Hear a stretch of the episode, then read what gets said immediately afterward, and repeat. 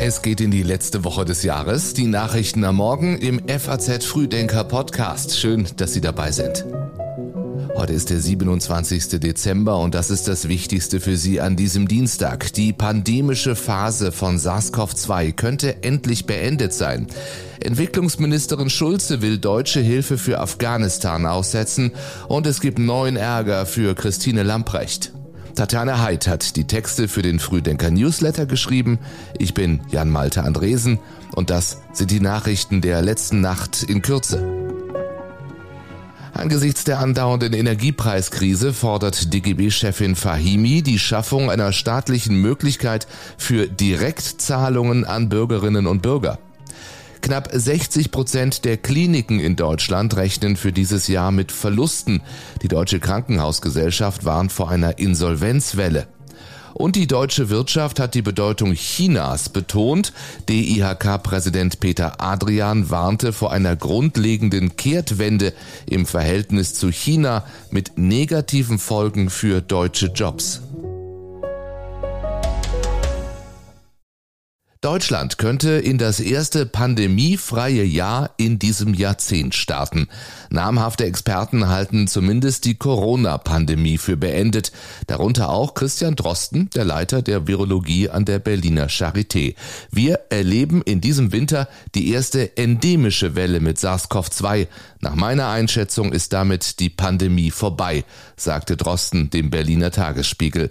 Die Immunität in der Bevölkerung werde nach diesem Winter so breit belastbar sein, dass das Virus im Sommer kaum noch durchkommen könne. Als einzige Einschränkung nannte er die Entstehung weiterer Varianten des Virus, doch auch das erwartet Drosten im Moment nicht. Und auch der Intensivmediziner Christian Karajanidis hat die Frage bejaht, ob die Pandemie nach dem Winter vorbei sei. Mehr von Ursula Koch. Er rechne fest damit, dass die Pandemie jetzt zunehmend auslaufe, sagte der Mediziner in einem Interview. Er halte es für unwahrscheinlich, dass sich hierzulande noch einmal eine gefährliche Variante ausbreite. Die Zahl der schweren Erkrankungen sei rückläufig. Er warnte zugleich vor regionalen Engpässen in den Kliniken an Silvester und Neujahr. Er forderte die Menschen auf, freiwillig auf das Böllern zu verzichten. In China wütet SARS-CoV-2 dagegen unverändert stark. Nach offiziell unbestätigten internen Schätzungen haben sich in den ersten drei Dezemberwochen 248 Millionen Menschen mit dem Virus infiziert. Das entspricht etwa 18 Prozent der Bevölkerung. Die chinesischen Behörden haben angekündigt, keine täglichen Infektionszahlen mehr zu veröffentlichen. Die Angaben waren Experten zufolge ohnehin zu niedrig und damit unbrauchbar. In Großbritannien fahren am ersten Weihnachtsfeiertag traditionell keine Züge. Wegen des Streiks der Gewerkschaft RMT war das aber auch gestern am zweiten Weihnachtsfeiertag der Fall. Der Autofahrerverband rechnete mit 15 Millionen Autos zusätzlich auf der Straße und mit langen Staus. Auch die Zugverbindungen zu den Londoner Flughäfen Heathrow und Stansted waren betroffen. Heute früh soll dieser Ausstand enden. Der Chef der Gewerkschaft machte die Regierung dafür verantwortlich, dass dieser Streik überhaupt nötig sei. But what they've got to understand, I think, is that the government is provoking this situation. Uh, they stopped settlements and proposed settlements coming through. Schon vor Weihnachten hatten Briefträger und Mitarbeiter von Autobahnmeistereien die Arbeit niedergelegt. Auch mehr als 10.000 Rettungssanitäter Notärzte und Krankenwagenfahrer sowie bis zu 100.000 Krankenschwestern und Pfleger hatten für höhere Löhne gestreikt. Der britische Premierminister Rishi Sunak will jedoch weiterhin nicht darüber verhandeln. Er sei traurig und enttäuscht über die vielen Streiks im Land. Morgen wollen die Rettungskräfte in England und Wales streiken, auch die Beschäftigten des Gepäckdienstes am Flughafen Heathrow und die Mitarbeiter des Grenzschutzes an britischen Flughäfen werden die Arbeit niederlegen. Zudem haben mehrere Gewerkschaften Streiks für Anfang des kommenden Jahres angekündigt. Wir haben immer mitgedacht, wir haben immer mitgeplant, dass es Probleme geben kann beim Puma, sagt Verteidigungsministerin Lamprecht vor einer Woche. Nun wird bekannt, sie hat offenbar Warnungen ignoriert. Der Bundesrechnungshof meldete schon im Herbst Bedenken wegen des neuen Puma Schützenpanzers an. Das System weise keine technische Reife auf, die eine Folgebeschaffung rechtfertigen würde, hieß es demnach in einer Prüfmitteilung. Trotz dieser grundsätzlichen Bedenken hat Christine Lamprecht die Nachrüstung von 143 Puma-Schützenpanzern Mitte des Monats durch den Bundestag gebracht. Das Ministerium ließ dem Verteidigungs- und Haushaltsausschuss damals mitteilen, die technische Reife der Puma-Panzer werde abweichend vom Rechnungshof deutlich positiver bewertet. Allerdings stellte ein Schreiben des Finanzministeriums vom 30. November klar, dass die 143 Puma-Panzer selbst für weitere 6 Millionen Euro pro Fahrzeug nicht voll einsatztauglich sein würden.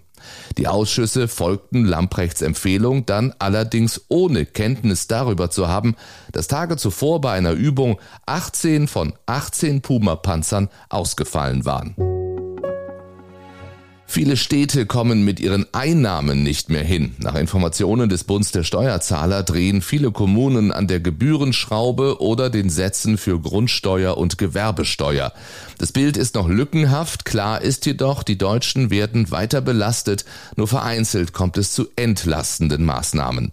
Zum Beispiel Parken in Berlin um bis zu 100 Prozent wird das teurer. In Nordrhein-Westfalen und Rheinland-Pfalz befürchten die Landesverbände der Steuerzahler großflächige Steuererhöhungen. In gut 60 Prozent aller NRW-Städte und Gemeinden könnte nächstes Jahr die Grundsteuer teurer werden. In Niedersachsen rechnet der Zusammenschluss der Steuerzahler mit einer verbreiteten Erhöhung der Grundsteuer oder Gewerbesteuer oder sogar beides. Andere Kommunen erhöhen auch die Gebühren für Abfall, Abwasser und Wasser, auch Kita-Gebühren, Hunde und Vergnügungssteuern steigen mancherorts. Dafür diese gute Nachricht, den Unternehmen in Deutschland geht es gut. Eine Auswertung des Beratungsunternehmens EY für die 100 umsatzstärksten Unternehmen in Deutschland kommt zu diesem Ergebnis. Der Umsatz stieg in den ersten neun Monaten dieses Jahres um 30 Prozent auf ein Rekordniveau von 1,8 Billionen Euro. Fast drei Viertel der Unternehmen haben in den ersten neun Monaten neue Arbeitsplätze geschaffen. Insgesamt stieg die Beschäftigung um zwei Prozent auf 4,35 Millionen. Damit blieb sie nur knapp unter dem Vor-Corona-Hoch aus dem Jahr 2019. Afghanistan ist zunehmend auf dem Weg in die Isolation. Vor einigen Tagen haben die Taliban Frauen von Universitäten ausgeschlossen. Nun forderte das Wirtschaftsministerium der Taliban alle nationalen und internationalen Nichtregierungsorganisationen auf, Frauen bis auf weiteres von der Arbeit zu suspendieren. Die Mitarbeiterinnen der NGOs würden zu oft die islamischen Kleidervorschriften missachten. Die Vereinten Nationen und zahlreiche westliche Staaten reagierten empört. Frauen und Mädchen in Afghanistan dürfen nicht mehr nur nicht in Hochschulen. Sie dürfen nicht in Parks, sie dürfen nicht unverhüllt vor die Tür treten, sie dürfen nicht lernen. So Außenministerin Annalena Baerbock schon kurz vor Weihnachten. Jetzt twittert sie, man werde nicht akzeptieren, dass die Taliban die humanitäre Hilfe zum Spielball ihrer Frauenverachtung machen. Erste Hilfsorganisationen haben angekündigt, ihre Arbeit in Afghanistan wegen der neuen Regeln einzustellen. Auch Entwicklungsministerin Svenja Schulze sprach sich für eine Aussetzung der deutschen Hilfe aus. Ohne weibliche Beschäftigte können Organisationen ihre Arbeit in vielen Bereichen für die Hälfte der Bevölkerung nicht fortführen, sagte sie. Laut Schätzungen der Vereinten Nationen werden im kommenden Jahr wegen der anhaltenden humanitären Krise in Afghanistan rund drei Viertel der Bevölkerung auf internationale Hilfe angewiesen sein. Das war's von uns für heute. Kurzer Blick noch auf das, was diese Woche wichtig wird. Der Deutsche Wetterdienst legt am Freitag seine vorläufige Bilanz fürs Jahr vor. Das Atomkraftwerk Neckar-Westheim 2 wird am Samstag heruntergefahren, allerdings nur für zwei bis drei Wochen. Und am Sonntag ist Neujahr und mit Jahresbeginn führt Kroatien den Euro ein und tritt dem Schengen-Raum bei. Für das EU-Land sind das wichtige Integrationsschritte. Alles das wird auch Thema sein hier im FAZ Frühdenker. Bei uns die Nachrichten am Morgen immer kompakt zusammengefasst. Auch morgen früh wieder. Bis dahin, einen schönen Dienstag wünsche ich Ihnen.